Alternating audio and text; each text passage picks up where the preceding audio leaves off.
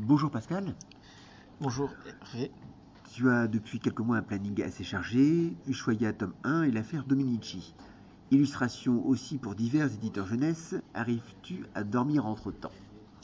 Oui, oui, t'inquiète pas, ça de ça. Euh, disons que j'ai la chance de dormir peu en fait, ce qui fait que j'ai plus de temps pour moi. En général, je dors euh, grosso modo 5 heures. Donc euh, je suis debout euh, dès 5 heures du matin. À 6 heures, je commence à me mettre euh, à ma table et je finis de travailler généralement vers 22h, 23h. Donc bien évidemment, je fais une coupe midi pour être avec mes enfants, mais en règle générale, je me tape de bonnes journées, ce qui fait que j'ai doublé un peu plus ma production. Lorsqu'on lit tes entretiens, tu cites en matière de bande dessinée toujours les mêmes. Gaston Lagaffe, Spirou, Tintin, Gilles Jourdan. Pascal Bresson est un lecteur des grands classiques grand public bah disons que oui, j'adore les classiques, j'ai pas énormément changé. Bon, même si je lis beaucoup de bandes dessinées, je reviens toujours euh, à mes classiques. Mes préférés, évidemment, c'est Tintin, c'est Gilles Jourdan, Ricochet. D'ailleurs, ça se ressent dans ce que j'écris, dans ce que je dessine. Mon dessin est plus euh, ligne claire façon Tintin et mes scénarios, mes récits sont davantage plus euh, tirés du côté aussi de Tintin, Ricochet, J. Jourdan. J'essaye toujours de garder, on va dire, ce que nos anciens savaient faire, le mystère, le dénouement, l'investigation. Je reprends toujours les mêmes recettes en fait. Donc euh, voilà, j'adore tout ce qui est classique. Je me retrouve moins, je suis un peu plus en décalage, on va dire, avec ce qui sort actuellement. C'est pas pour autant que je ne m'y intéresse pas ou que je ne lis pas mais quand même, c'est vrai que je suis plus classique et quand je me replonge dans les aventures de Tintin ou Gilles Jourdan ou surtout, surtout, surtout Ricochet, puisque c'est vraiment Ricochet, c'est ce que j'aime le plus, là je prends mon pied quoi. C'est-à-dire que même si je les ai lus 10 fois, 20 fois, je les redécouvre à chaque fois avec autant de plaisir et je me dis voilà, c'est cette BD que je veux faire, c'est cette histoire que je veux raconter. Depuis l'âge de 6 ans, tu es arrivé de devenir dessinateur. Est-ce que le fait d'être scénariste maintenant s'est-il imposé à toi? Non, parce qu'en fait, disons que moi j'ai commencé à lire de la bande dessinée, j'avais 5 ans. J'ai commencé déjà par les aventures de Ricochet, et puis après j'ai découvert Tintin. C'est quand même assez marrant, parce que généralement c'est l'inverse. J'ai eu la chance de rencontrer euh, le dessinateur de Ricochet qui était Tibet, qui était une idole et qui est devenu un ami et un père. Malheureusement, ce dernier a disparu en janvier. J'ai la chance d'avoir commencé par la bande dessinée. J'ai appris le dessin tout seul, j'ai recopié, j'ai observé. C'est vraiment deux qualités importantes pour faire ce métier, recopier et observer. Ensuite, j'ai commencé à dessiner dans diverses fanzines. J'ai commencé aussi dans le journal à suivre de chez Casterman. Et après, pour euh, un point de vue financier, je me suis plus euh, basé sur l'illustration pour enfants parce que c'est plus rapide et euh, il y a moins d'obligations qu'en bande dessinée. Maintenant, c'est vrai, depuis 5 ans, je reviens à la bande dessinée étrangement par le scénario. Je dessine toujours, hein, puisque je fais toujours des livres pour enfants, mais le scénario bande dessinée est plus dans ma nature. J'aime raconter les histoires et étrangement, ça me sourit plus que le dessin. Donc bah, je continue, et puis euh, ce qui est marrant, c'est que quand j'écris, je dessine aussi, puisque je fais mes storyboards. Donc c'est comme au théâtre, il faut savoir entrer et savoir sortir. C'est comme sur une scène, et je prends autant mon pied, comme on dit, euh, dans le scénario que dans le dessin, parce que en même temps, c'est plus facile, hein. mais quand j'écris, je vois les scènes. Et c'est en tant que dessinateur, c'est quand même euh, un avantage. L'affaire Dominici n'est pas ta première incursion dans le domaine judiciaire. Pascal Bresson est-il un redresseur de tort? Non, du tout. C'est simplement parce que je suis un passionné des grandes enquêtes criminelles, hein, grâce à ma mère d'ailleurs. Elle m'a transmis sa passion quand j'avais 15 ans. Elle était une fidèle lectrice euh, du journal euh, Grand Détective. Et puis c'est vrai que moi j'aime beaucoup ces grandes histoires. Donc je me suis intéressé de près à deux grandes histoires, deux grandes affaires criminelles. Les plus connues du XXe siècle, c'est euh, l'affaire Seznec et l'affaire Dominici. Les plus connues aussi du patrimoine français, puisqu'il y a eu des films, il y a eu énormément de livres. Donc plus facile aussi peut-être à traiter, puisque j'ai de la matière, j'ai des archives.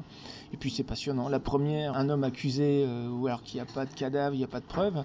Et la seconde affaire, trois victimes anglaises, euh, une famille accusée. Donc il y a tous les ingrédients pour faire un bon polar. Est-ce difficile de mettre ses sentiments de côté pour construire un scénario humain? Oh, c'est difficile quand même, non, parce qu'on y met toujours des sentiments et des émotions. J'arrive pas à travailler sans émotion de toute façon.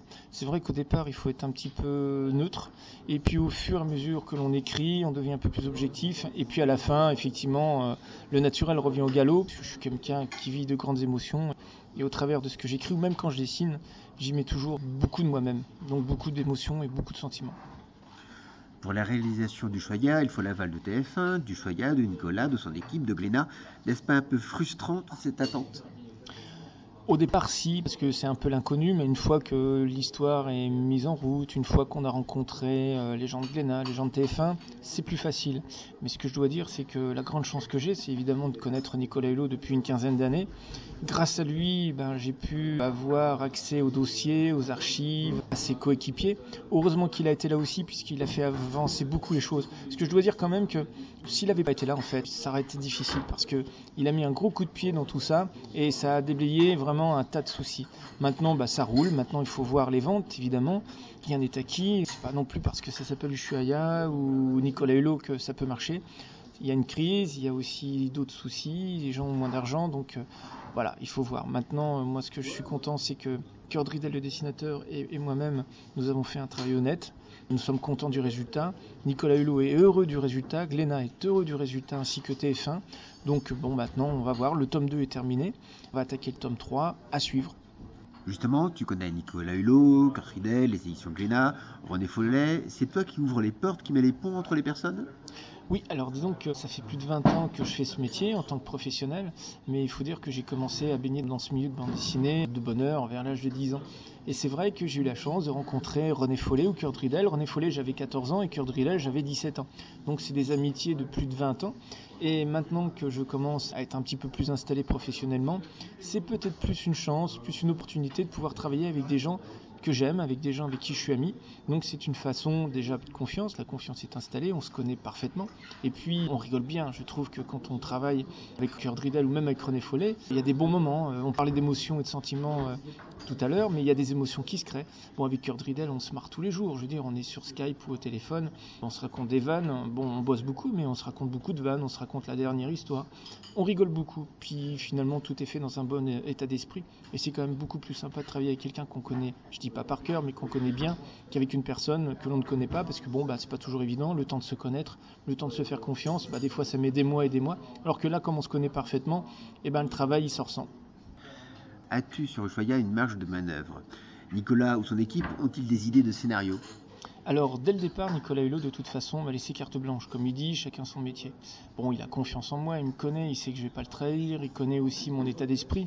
Je dis pas que je le connais par cœur, mais on a assez passé de soirées, assez passé de temps ensemble, justement, pour euh, mettre en valeur qui ressent, ce qu'il dit, ce qu'il est réellement.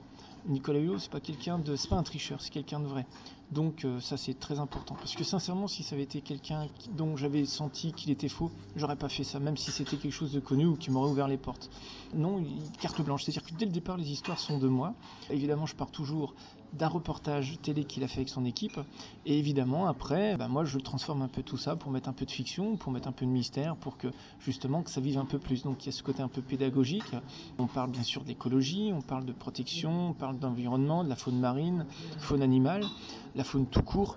Et à côté de ça, je mets un peu de fantastique, un peu d'aventure, parce que aussi je voudrais que Ushuaïa soit aussi une véritable histoire d'aventure, parce qu'à la base c'est aussi de l'aventure. Donc voilà, je veux surtout pas être moralisateur, parce que bon, c'est pas le but. Une bande dessinée, c'est pour passer du bon temps aussi, c'est pas pour prendre la tête. Mais dedans, bon, on essaye quand même de véhiculer des fois un petit peu de morale, ce qui est pas forcément mal. En lisant Ushuaïa, j'ai eu l'impression de relire les aventures de commandant Cousteau. Bah dis donc qu'on est toujours un petit peu influencé. C'est vrai qu'avant de connaître Nicolas Hulot, j'ai eu la chance de connaître le commandant Cousteau, euh, vers la fin. C'est vrai que moi je suis un enfant de Cousteau, comme on dit. J'ai découvert toutes ces émissions avant celles de Nicolas, comme Nicolas euh, a découvert aussi celle du commandant Cousteau. À dire aussi en même temps, j'avais deux idoles, c'était commandant Cousteau et Nicolas Hulot, et j'ai la chance de connaître les deux. Alors bien sûr, on est toujours influencé, parce qu'en fait, forcément, Bien sûr qu'ils ont créé des univers, mais ces, univers existent. Donc on en retire toujours quelque chose. C'est vrai que quand on écrit ou quand on dessine, on est toujours influencé par des choses qu'on a lues, qu'on a vues et qu'on retient. Et parfois c'est même inconscient euh, ou involontaire. Donc euh, oui, je suis pas étonné, puis tant mieux. C'est une bonne référence comme on dit. Sur Ushuaïa, on a eu des aspects exotiques. Aura-t-on la Bretagne mystérieuse ou alors le Paris souterrain? Le Mont Saint-Michel. Disons que le Mont Saint-Michel, pas dans l'immédiat parce qu'on commence la série, donc c'est vrai que Ushuaïa, c'est comme des belles images aussi, c'est toujours aller au bout du monde. J'ai pensé aussi à une histoire qui se passerait euh, au Mont Saint-Michel, puisque Nicolas adore le Mont Saint-Michel, il y va souvent d'ailleurs, et il a fait une émission justement sur le Mont Saint-Michel, donc j'y pense, d'ici peut-être le cinquième ou le sixième album. Les mystères du Mont Saint-Michel, L'autre aspect commun entre Nicolas et toi, c'est la Bretagne, alors que tu n'en es pas originaire. Ni lui d'ailleurs. Qu'est-ce qui te fait venir? Qu'est-ce qui te retient en Bretagne? Bon, la Bretagne, en fait, c'est vrai que je suis vraiment arrivé ici par hasard. Par hasard, en fait, il y a une petite histoire. C'est que j'avais un ami, je dis j'avais parce que malheureusement il est décédé, il s'appelait Didier Bien-Aimé. C'était un acteur. Il avait joué dans la série Entre Terre et Mer. C'était une série maritime avec les Terre-Neuve. C'était dans les années 90. La tournée du côté de Saint-Malo, c'était en 97. Et moi, je le connaissais puisqu'il était de la même région que moi, de la Champagne. On habitait la même ville à Troyes et on avait aussi en commun le théâtre. Puisque moi, je suis un passionné de théâtre et j'ai fait le conservatoire aussi d'art dramatique de théâtre pour devenir acteur et je suis pas devenu acteur. Et quand il a tourné Entre Terre et Mer, il m'a dit Bah écoute, toi qui aimes bien justement les climats euh, tempérés, les climats un peu sauvages, les environs sauvages, viens en Bretagne. J'ai découvert Saint-Malo et tout ça, c'est super. Donc en fait, je suis arrivé vraiment avec ma famille euh, par hasard, on va dire, euh, en Bretagne. Et puis je me suis pris. Bon, c'est vrai que c'est pas toujours évident, mais ce que j'aime, c'est vrai que c'est la nature, parce qu'elle est encore sauvage. On a l'impression qu'elle n'a pas été encore foulée par l'humain. Il y a des endroits tellement magnifiques, il y a encore une flore, une faune. C'est vraiment super. Et puis bon, en plus, ce qui est bien, c'est qu'il fait, qu'il fait pas trop chaud. J'aime pas trop la chaleur. Donc j'aime bien. Puis ce que j'aime beaucoup, évidemment, c'est la mer. Et ça, la mer, c'est quelque chose qui m'habite et qui m'habitera toujours. Ça aussi, c'est une émotion. Merci Pascal et bon courage pour la suite. Merci vous, à toi, merci.